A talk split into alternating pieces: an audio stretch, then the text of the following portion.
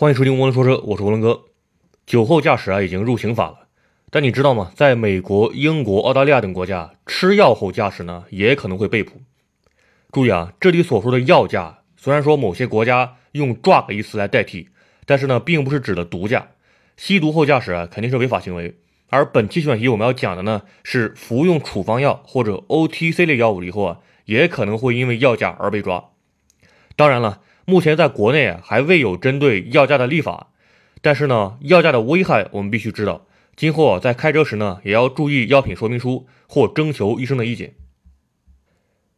我们先来看啊，有哪几类药物呢会影响到驾驶？其实啊，药驾呢是一个全球性的话题。相比国人啊，西方国家驾驶员可能服用的各类药物的类型啊更加多元化。世界卫生组织呢列出了七大类服用后可能会影响驾驶的药物。分别是有催眠作用的药物、有呕吐反应或过敏反应的药物、止痛类药物、兴奋剂、治疗癫痫的药物以及抗高血压药物或低血糖药物。其实啊，日常生活中呢，大部分药物啊都会影响驾驶安全。最常见的，比如说感冒药、镇咳药、降压药、降糖药等。这些药物中呢，尤其是以这个感冒药啊，它的效果最为显著。喝完感冒药以后呢，想必大家都有犯困、精神不振的这种状态。这时候啊，如果开车，尤其是开长途车，比酒驾还要危险。另外呢，一些保健品，比如这个脑白金，也会影响驾驶安全。在开车前呢，也切记啊，不要服用脑白金等保健品。那么这个药物啊，到底是如何作用于人的呢？大部分药物啊，之所以影响驾驶，是因为呢，它们对于中枢神经有一定的抑制作用。比如说感冒药、止痛药、镇咳药等，这就是为何我们服药后啊会犯困、反应迟钝的原因。我们以这个感冒药为例说明一下，感冒药中呢，它的这个抗过敏成分扑尔敏，能够对中枢神经产生明显的抑制作用，带来嗜睡、视力模糊、头痛等不良反应。这类药物呢，常见的有感冒性胶囊、VC 银翘片、速效感冒胶囊等。而感冒药中的止咳成分啊、消炎成分以及中药成分，一般呢是不会导致嗜睡的。如果遇上疼痛，那么服用的布洛芬、芬必得等啊，也会对于中枢神经起到催眠作用。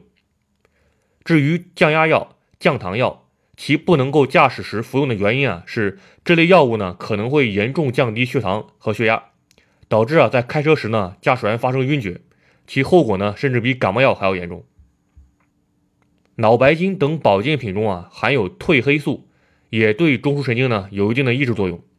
在很多国家呢，法规明令禁止不得在驾驶前服用这类保健品。在欧洲，含有褪黑素的药物啊，甚至不得作为保健品销售。对于抗抑郁和镇定剂类的药物啊，是坚决不能在开车前服用的。那么，我们该如何避免药驾呢？欧文哥认为啊，我们应当提起对于药驾的重视。不管法规层面是否监管，我们啊应该对自己的生命安全负责。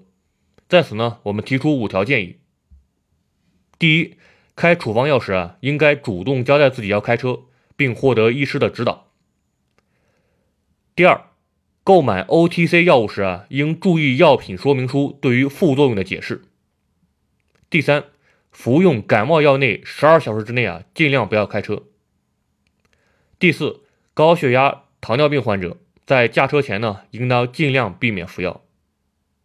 第五，服用药物以后啊，在其半衰期之内，应该尽量避免上高速。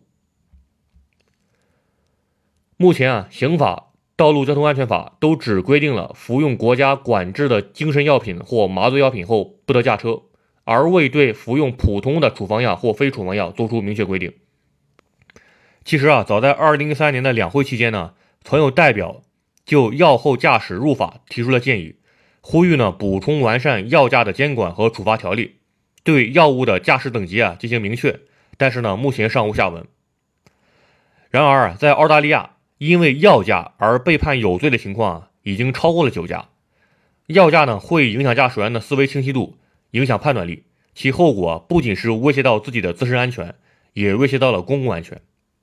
那么最后呢，涡轮哥总结了七类常见的会影响到驾驶的药物的品类和具体名称，大家呢可以前往涡轮说车的微信公众号查找到本期文章，在文章的底部呢查看一下。那么关于药价的话题呢，我们先聊到这里。如果大家有什么问题啊，欢迎在公众号的后台留言，吴龙哥呢会尽快做出回复。